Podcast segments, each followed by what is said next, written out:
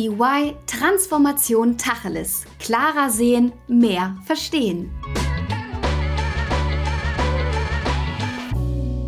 Formel 1, MotoGP oder die DTM. Es gibt zahlreiche Motorsportformate, doch mal ehrlich, ist Motorsport angesichts der drohenden Klimakatastrophe überhaupt noch zeitgemäß? Und damit herzlich willkommen zu einer neuen Folge von EY Transformation Tacheles. Ich bin Jessica und freue mich, dass du heute eingeschaltet hast.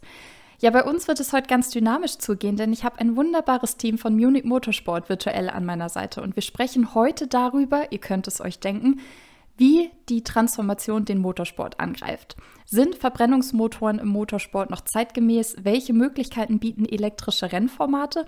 Und welchen Herausforderungen müssen sich Automobilhersteller künftig stellen?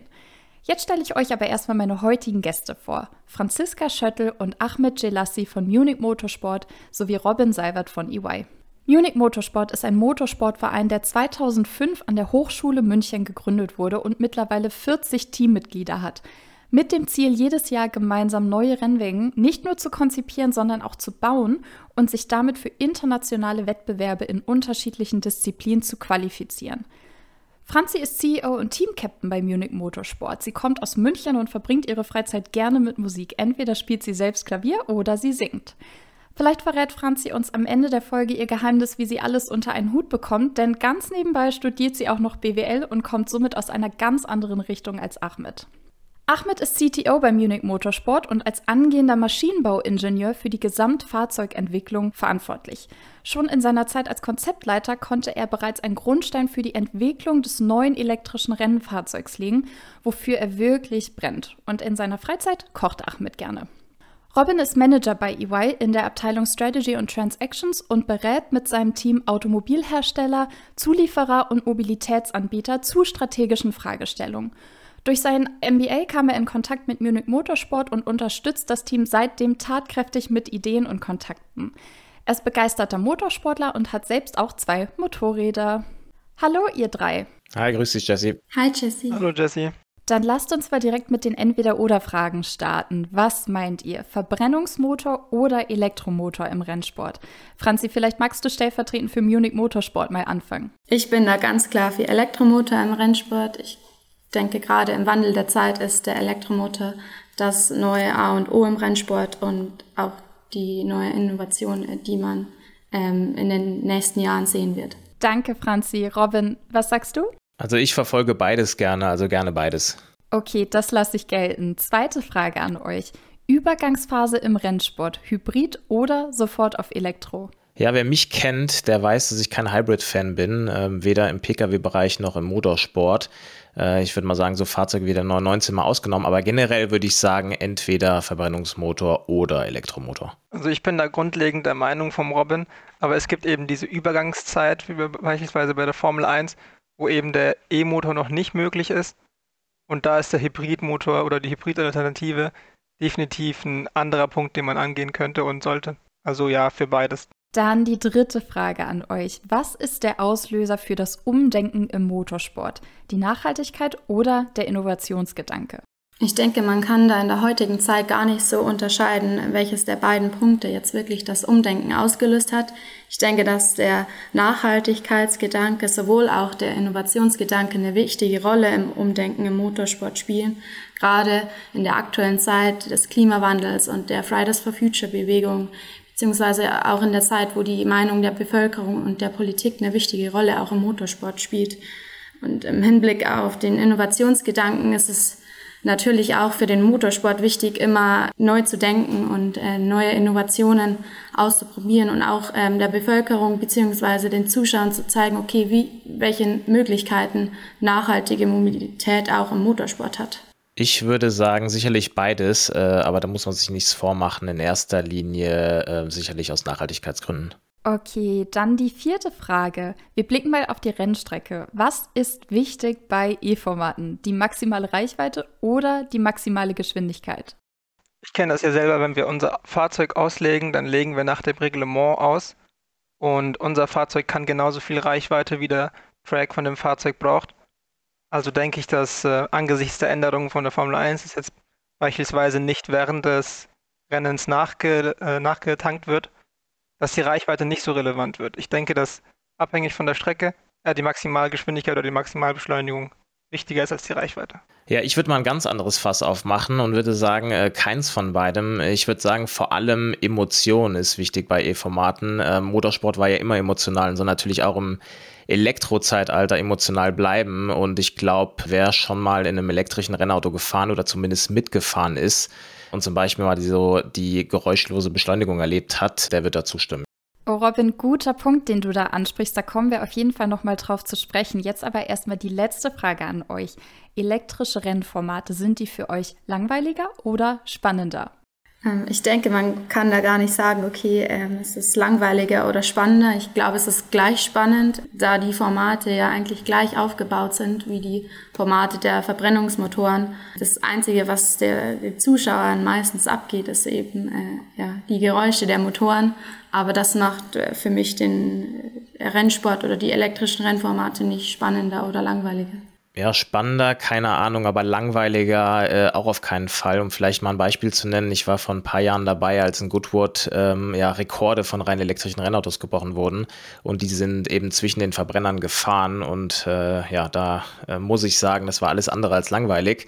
Äh, ich meine, den Rekord, den hatten auch schon Formel 1 Autos, äh, Nick Heidfeld damals zum Beispiel, McLaren MP4. Wenn ich mich jetzt aber entscheiden müsste, würde ich sagen spannender, weil äh, ja, elektrische Rennformate natürlich noch ganz am Anfang stehen. Super, dann danke ich euch ganz herzlich. Lasst uns mal tiefer einsteigen, damit ihr eure Antworten auch begründen könnt. Franzi, mal Klartext, ist Motorsport noch zeitgemäß? Also ich denke, definitiv ist der Motorsport noch zeitgemäß, gerade wenn man auf die schon bereits bestehenden Rennformate, wie zum Beispiel die Formel 2 oder die Formel E sieht, wo auch sehr viele junge Fahrer mittlerweile an den Start gehen und auch wenn man auf unser Team schaut, wir haben sehr viele Mitglieder, die Anfang 20 sind und sich eben für den Motorsport begeistern. Ähm, wie bereits erwähnt, sind wir ein Motorsportteam, das sich bereits 2020 dazu entschieden hat, aktiv nur noch ähm, den E-Antrieb zu fahren ähm, und haben uns auch hier dafür entschieden, den Allrad-E-Antrieb im Fahrzeug zu etablieren. Vielen Dank, Franzi. Robin, kannst du uns noch mal ein bisschen mehr Kontext geben? Welche Rolle spielt denn überhaupt der elektrische Motorsport? Ja, gerne. Also ähm, aus meiner Sicht spielt der elektrische Motorsport natürlich eine, eine ganz wichtige Rolle und ich würde mal sagen, aus zwei Gründen. Zum einen in aktuellen Zeiten natürlich, äh, um die Akzeptanz von eben den batterieelektrischen Fahrzeugen in der Gesellschaft weiter zu steigern und zum anderen würde ich sagen, äh, klar, kann auf die Weise natürlich auch die technische Entwicklung von eben den Fahrzeugen weiter vorangetrieben werden. Und äh, es funktioniert ja anscheinend, ne? auch wenn natürlich ein direkter Zusammenhang äh, natürlich äh, schwierig nachgewiesen werden kann. Äh, Fakt ist, elektrische Rennformate werden immer beliebter ne? und gleichzeitig schießen ja auch die Zulassungszahlen für E-Fahrzeuge in die Höhe. Es wurden ja letztes Jahr fast so viele E-Autos zugelassen wie in den 18 Jahren zuvor, ne? also von 2003 bis 2020 und zwar zusammen. Das liegt sicherlich auch an den Förderungen, klar, aber natürlich auch, weil eben E-Autos immer mehr Aufmerksamkeit bekommen, eben auch in den Rennformaten. Äh, die Formel E hatte ja die Franzi gerade eben schon genannt. Die muss man mittlerweile, glaube ich, gar nicht mehr erklären. Ne? Die äh, Formel E hat ja mittlerweile, äh, ich glaube, knapp 500 Millionen TV-Zuschauer und die wachsen ja auch jedes Jahr irgendwie um 30 Prozent. zum Vergleich, die Formel 1, die hat knapp 1,5 Milliarden TV-Zuschauer. Also 500 Millionen, äh, 1,5 Milliarden, klar, äh, sind noch dreimal so viele, aber wenn man bedenkt, wie lange die Formel 1 jetzt schon übertragen wird und wie lange ähm, die Formel E jetzt übertragen wird, dann ist das gar nicht mal so schlecht. Äh, und ja, wie gesagt, so riesig ist der Abstand heute schon nicht mehr und in einigen Jahren erst recht nicht. Dann gibt es neben der Formel E ja auch ganz bekannt die äh, Extreme E, das ist eine Rennserie für Elektro-SUVs. Ja, das sind richtig ja, brachiale Fahrzeuge, die haben zwei Elektromotoren fast 500 kW, äh, also fast 700 PS. Ähm, ob das so nachhaltig ist, keine Ahnung, aber in jedem Fall äh, fahren die an besonders betroffene Orte des Klimawandels, um eben ähm, da auf die sichtbaren Folgen ähm, hinzuweisen. Und dann gibt es auch noch den FIA World Rally Championship äh, mit hybriden Fahrzeugen ab 2022. Äh, da gibt es jetzt ein neues Reglement, 100 Prozent nachhaltiger Treibstoff, 100 Kilowatt Plug-in-Hybridsystem, 1,6 Liter, glaube ich, Turbomotor mit 280 kW. Also ich bin, wie gesagt, kein Hybrid-Fan, aber ich kann mir vorstellen, dass es durch dieses ähm, ja, neue Reglement dann noch spannender wird. Und dann im Motorradbereich, du hast es ja eben in der Intro schon angesprochen, ich bin selbst ähm, begeisterter Motorradfahrer. Da gibt es ähm, den Moto E-World Cup, Ja, da passiert auch einiges. Es gibt ja mittlerweile auch schon einige Companies, die Elektromotorräder anbieten. Ähm, es gibt ja mittlerweile sogar schon elektrische Harley zu kaufen. Äh, da gehen wir auf die Website da sieht man dann das Harley-Logo und fünf äh, Zentimeter entfernt dann der Satz, die Zukunft ist elektrisch. Also vor zehn Jahren wäre das noch undenkbar. Also es passiert schon einiges im elektrischen Motorsport aktuell. Vielen Dank, Robin. Ja, das macht auch nochmal anschaulich, dass wir wirklich erst ganz am Anfang stehen, was den elektrischen Motorsport angeht. Ahmed, ihr wart ja letztes Jahr sogar auf der IAA. Magst du uns mal was zu den Fahrzeugen erzählen, die ihr dort präsentieren konntet? Ja, genau. Wir waren eben letztes Jahr im Sommer auf der IAA, ganz nach deren Motto Mobility waren wir da und haben mal unsere, unsere zwei ähm, neuesten Fahrzeuge vorgestellt. Einmal der 20er. Das ist ein ähm, 35 Kilowatt Radnaben Allradfahrzeug mit 600 Volt HV Bordspannung. Ein wunderschönes Fahrzeug habe ich selber mitgebaut. Es hat wirklich viele Erinnerungen mit, ähm, mit ans Land geholt, sage ich mal. Und dann haben wir noch unser äh, autonomes Fahrzeug mitgenommen, eben mit sechs Kameras in drei Stereosystemen betrieben. Auch ein äh, sehr schönes Fahrzeug. Beides sind Fahrzeuge, die in ihrer Spitzenzeit wirklich gut performt haben und eben bei der IAA für viele neue Kontakte und für viele neue Freunde gesorgt haben. Ahmed, wieso habt ihr euch denn ganz konkret gegen den Verbrennerantrieb entschieden? Ja, wir bauen seit 2010 sowohl Verbrenner als auch E-Autos und seitdem haben wir einen relativ großen Erfahrungspool uns erschließen können und es, es fällt ein klarer Trend in der Branche auf. Also alles bewegt sich in Richtung E-Antrieb und um competitive und valuable zu bleiben, mussten wir unsere oder haben wir unsere Ressourcen Richtung E-Antrieb gesetzt. Das ist nur einer der, der vielen Punkte. Anderer Punkt wäre beispielsweise, dass wir selber als Munich Motorsport relativ intensives Powertrain oder Drivetrain-Team sind. Also wir haben von Anfang an viele Kompetenzen im Antriebsstrang und die Entwicklung, die hat einfach perfekt zu unserem Team gepasst. Da haben wir uns einfach, ohne zweimal drüber nachzudenken, direkt für den E anstatt für den C-Antrieb entschieden. Franzi, ich habe eine Frage, die mir ganz besonders auf der Seele brennt und ich wette, vielen ZuhörerInnen da draußen geht es genauso. Bedeutet elektrischer Antrieb auch gleich weniger Emotionen? Definitiv nicht. Am Ende kommt es aufs Auto drauf an, das man fahren sieht. Und ich glaube, nur weil ein ähm, Auto E-Motor hat, ist es nicht mit weniger ähm, Emotionen verbunden. Gerade wenn man zum Beispiel die steile Beschleunigungskurve von E-Motoren ähm, ansieht.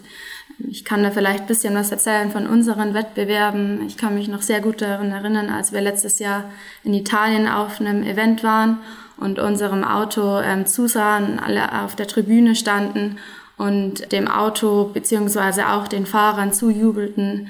Ähm, alle feuerten den Fahrer und das Auto an. Ähm, und obwohl da kein Verbrennungsmotor im Auto war oder auf der Strecke war, waren pure Emotionen zu sehen. Ahmed, wie siehst du das denn? Also ich sehe das komplett wie die Franzi. Da war ich natürlich auch dabei bei Italien auf der Tribüne, aber auch in, in, anderen Ländern haben wir oder sind wir zusammen mit unseren Fahrzeugen angetreten. In Österreich war das eine ähnliche Situation. Da standen wir mit zwei anderen Teams, zwei befreundeten Teams auf der Tribüne und also da, da war wirklich jeder gefasst, jeder hat auf die nächste Kurve gewartet. Es gab wirklich jeden Moment etwas Aufregendes daran. Genau wie bei, wie bei Formel 1 gibt es eigentlich in der, in der E-Rennklasse Ups und Downs und genau das sind eigentlich die Momente, die den Zuschauer packen. Also ich glaube nicht, dass es was mit dem Antriebsstrang zu tun hat, eher die Fahrzeuge und die Emotionen selber. Und die sind beim E-Rennantrieb oder beim E-Rennformat genauso präsent wie beim Verbrenner-Rennformat, wenn nicht sogar noch mehr, weil, weil das ist einfach, je nachdem, was für ein Auto gebaut wird, kann da mehr passieren, sage ich mal. Also die Franz jetzt ja schon angesprochen gehabt, die steile Beschleunigungskurve ist da schon extrem signifikant. Der Robin hat es auch vorhin schon gesagt, wenn man da schon mal in so einem Auto saß, das ist wirklich ein ganz anderes Gefühl. Das ist ein wunderschönes Gefühl. Diese, also unsere Fahrzeuge schaffen es ja von 0 auf 100 in zwei Sekunden. Diese zwei Sekunden sind pure Emotionen. Ich glaube, diese Beschleunigung muss man wirklich mal erlebt haben. Also man merkt wirklich, mit was für einer Leidenschaft ihr über dieses Thema spricht. Ahmed, welche Möglichkeiten bieten elektrische Rennformate denn überhaupt? Also eines der, der größten Vorteile für einen elektrischen Rottenformat ist definitiv, dass jetzt mehr Mittel, mehr finanzielle Mittel in die Forschung und in die Innovationsmöglichkeiten gesteckt werden. Also jetzt, jetzt gibt es die Möglichkeit, viele, viele Millionen in elektrische Rennformate zu investieren und auf die Art und Weise die Forschung in diesem Feld enorm voranzubringen. Und ich denke, das ist eben ein, ein Riesenvorteil und eine Riesenmöglichkeit, die wir unbedingt ergreifen sollten, weil der E-Antriebsstrang, der ist einfach effizienter als der Verbrennerantriebsstrang. Da geht weniger verloren durch Wärme. Das ist leider so und wir müssen uns jetzt zusammenreißen und einfach mehr in den E-Antriebsstrang investieren, damit da auch mehr vorankommt. Danke dir, Ahmed. Robin, wir haben ja jetzt viel über Elektro gesprochen. Es gibt ja aber darüber hinaus noch andere Kraftstoffarten. Kannst du uns mal ein bisschen mehr dazu erzählen, welche Rolle vor allem synthetische Kraftstoffe im Motorsport spielen? Ja, die spielen aus meiner Sicht äh, eine sehr wichtige Rolle, denn der Verbrennungsmotor, der wird ja auf der Rennstrecke deutlich länger erhalten bleiben als auf der Straße. Es forschen ähm, ja deshalb ja auch mittlerweile immer mehr Sportwagenhersteller nach E-Fuels allen voran ja ein bekannter süddeutscher Sportwagenhersteller und äh, zum Beispiel für Oldtimer machen die natürlich auch sehr, sehr viel Sinn. Da gibt es ja einige Fahrzeuge, ähm, ja, die einfach zur deutschen Automobilgeschichte gehören, würde ich mal sagen, und deshalb auch erhalten bleiben müssen. Ja, und die synthetischen Kraftstoffe, die können natürlich auch dafür sorgen, dass eben äh, ja, so legendäre luftgekühlte Zwölfzylinder-Mittelmotoren wie im 917 eben auch noch in ein paar Jahren den Hillclimb beim Goodwood hochfahren können. Ich finde, ähm, das sollte schon möglich sein. Ganz wichtig an der Stelle für die Masse sind E-Fuels ähm, allerdings keine gute Idee. Ne? Aus meiner Sicht sehen da viele in diesen synthetischen Kraftstoffen die, die letzte Möglichkeit, den Verbrennungsmotor auf der Straße zu halten. Das wird aber nicht so kommen, zumindest äh, auf deutschen Straßen. Ne? Also es wird der Zeitpunkt kommen, an dem nur noch rein elektrische Fahrzeuge unterwegs sind und das ist auch gut so. Franzi, Ahmed, ihr seid ja beide noch wirklich jung mit Anfang 20 und habt dabei schon so eine große Verantwortung.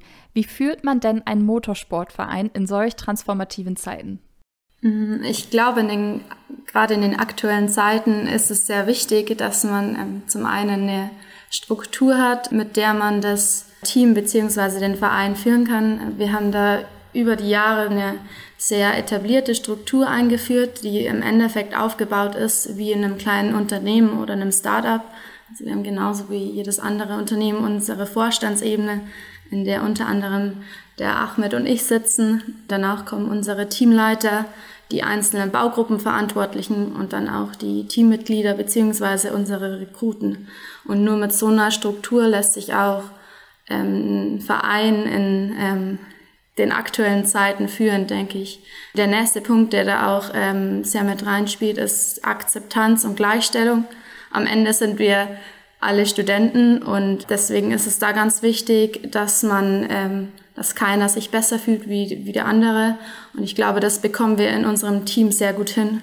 Genau, am Ende ziehen wir alle an einem Strang.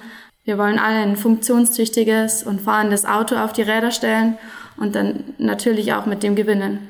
Ja, da stimme ich definitiv der Franzi bei allen Punkten zu. Ich denke, für mich als technische Leitung ist das Auto am wichtigsten. Da muss eben ein Auto am Ende der Saison stehen. Und da ist eben die Frage, okay, wie erreiche ich dieses Ziel am effizientesten mit äh, den Ressourcen, die mir zur Verfügung stehen. Und ich habe eben ein Team von ca. 40 Personen.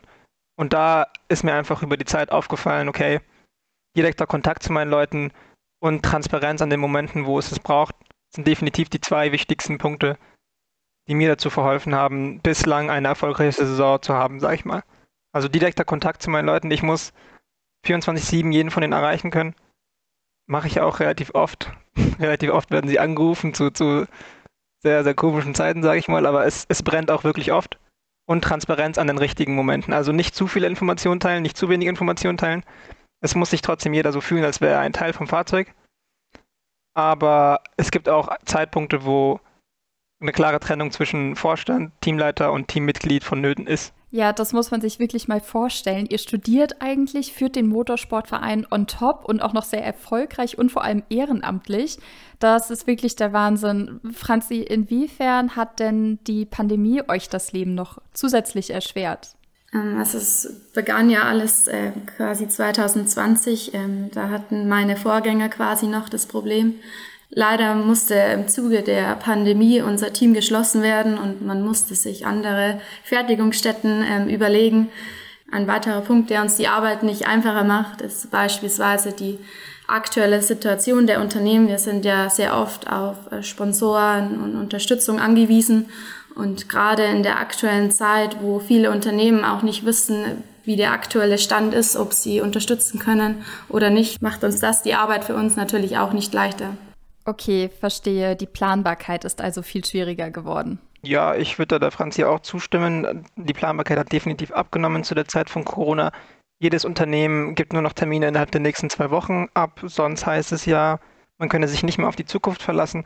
Das ist definitiv ein Problem, womit wir zu kämpfen haben. Aber ich denke, dass unser Team, unsere Teamleiterrunde immer noch flexibel genug ist oder immer noch schnell genug reagieren kann, dass es, wir, wir planen immer noch damit, dass das Fahrzeug funktionieren wird und dass es fahren wird. Äh, und ich sag mal, Corona, so wie es jetzt ist, ist eben eine neue Herausforderung, aber es ist auch nur eine Herausforderung, mit der wir als Vorstand eben handeln müssen. Und ich glaube, diese Herausforderung werdet ihr auch noch meistern.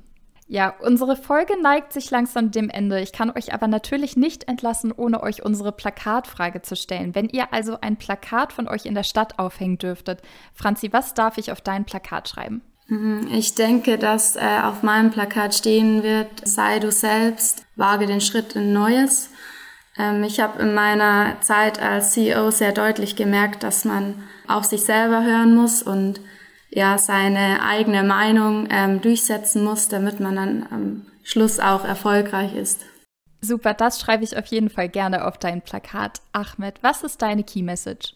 Also ich würde definitiv sagen, dass man sich nicht mit einem Job zufrieden geben sollte, bei dem man nicht hundertprozentig Spaß hat. Also wir verbringen wirklich viel Zeit bei uns im Team, wir verbringen wirklich viel Zeit damit, das Fahrzeug zu bauen und zu konstruieren, zu, zu designen und zu planen da würde ich einfach nicht damit einverstanden sein, wenn ich daran keinen Spaß hätte. Ich würde auf mein Plakat schreiben, mach nichts, wo du keinen Spaß von hast. Vielen Dank. Und last but not least, Robin, was steht auf deinem Plakat? Ja, ich hatte ja eben den Goodwood-Rekord ne, von einem vollelektrischen Fahrzeug angesprochen. Deshalb würde bei mir stehen, Rekorde kennen keine Antriebstechnologie. Sehr gut, kurz und schmerzlos. Gibt es darüber hinaus noch etwas, das ihr unseren ZuhörerInnen mit auf den Weg geben möchtet? Also ich denke, wir würden unseren ZuhörerInnen äh, mit auf den Weg geben, äh, falls ihr die Möglichkeit habt, einem Motorsportteam oder einem Formula Student Team äh, beizutreten, tut es. es. Aus meiner Sicht war es die beste Entscheidung, die ich getroffen habe. Man kann sich ausleben, man kann seinen Begeisterungen nachgehen und falls ihr auch mal Lust habt, bei uns im Team vorbeizuschauen, könnt ihr sehr gerne auch auf unserer Website äh, vorbeikommen und euch mal ein Bild von uns machen was wir denn so tun und wie unser Team aufgebaut ist. Robin, was möchtest du noch mitgeben? Vielleicht allen, die das Formel 1-Finale gesehen haben. Das war ja, äh, ja ein richtiges Herzschlagfinale vor ein paar Wochen. Äh, so wie man sich wünscht, glaube ich. Äh, und ich glaube, zumindest für den neutralen Zuschauer war das schon ein Erlebnis. Und hier würde ich gerne mal mitgeben, sich mal vielleicht Gedanken darüber zu machen, ob hier wirklich der Antrieb irgendwas mit der Spannung zu tun hatte oder ja, ob die letzte Runde oder muss ja schon fast sagen, die letzten Kurven ähm, nicht auch in die Geschichte eingegangen wären, wenn äh, ja, Verstappen und Hamilton da in einem elektrischen Rennauto gesessen hätten. Ähm, genau, das wäre so mein Punkt. Vielen Dank. Jetzt wirklich die aller, allerletzte Frage von mir an dich, Franzi. Verrätst du uns vielleicht noch dein Geheimnis für dein hervorragendes Zeitmanagement? Also ich muss ehrlich zugeben, manchmal wünschte ich mir, mein Tag hätte mehr als 24 Stunden. Da das aber nicht möglich ist, ist, äh, glaube ich, einer der wichtigsten Punkte die Planung und dann auch Prioritäten zu setzen und am Ende auch Nein sagen zu können und Dinge abzugeben, was mir nicht immer ganz so gut ähm, gelingt oder leicht fällt, aber ja. Also ich muss sagen, ich habe wirklich einen riesen Respekt vor dem ganzen Team von Munich Motorsport. Ihr macht wirklich einen hervorragenden Job und man merkt wirklich, mit wie viel Leidenschaft ihr den Motorsport lebt. Vielen Dank, dass ihr da heute dabei wart und wir von euch lernen durften. Sehr gerne. Vielen Dank für die Einladung. Ähm, hat uns sehr viel Spaß gemacht. Immer wieder gerne. Ja, schön, dass wir da waren. Schön, dass wir die Möglichkeit hatten, auf dieser Plattform auch mal was über uns zu erzählen. Danke auch an dich, Robin, dass du wieder mit dabei warst und der Folge einen so tollen Rahmen verliehen hast. Sehr gerne, macht immer wieder Spaß. Danke dir, Jesse, für die Moderation. Ja, und wenn euch diese Folge genauso gut gefallen hat, dann dürft ihr diese Folge natürlich gerne liken, teilen, ihr dürft sie kommentieren und auch weiterempfehlen. Und dann freuen wir uns, wenn ihr beim nächsten Mal wieder dabei seid. In der Zwischenzeit könnt ihr euch natürlich immer gerne mit Fragen oder auch Themenvorschlägen an unsere E-Mail-Adresse wenden. Ihr erreicht uns unter podcast.de.ey.com. Bis zum nächsten Mal und vielen Dank.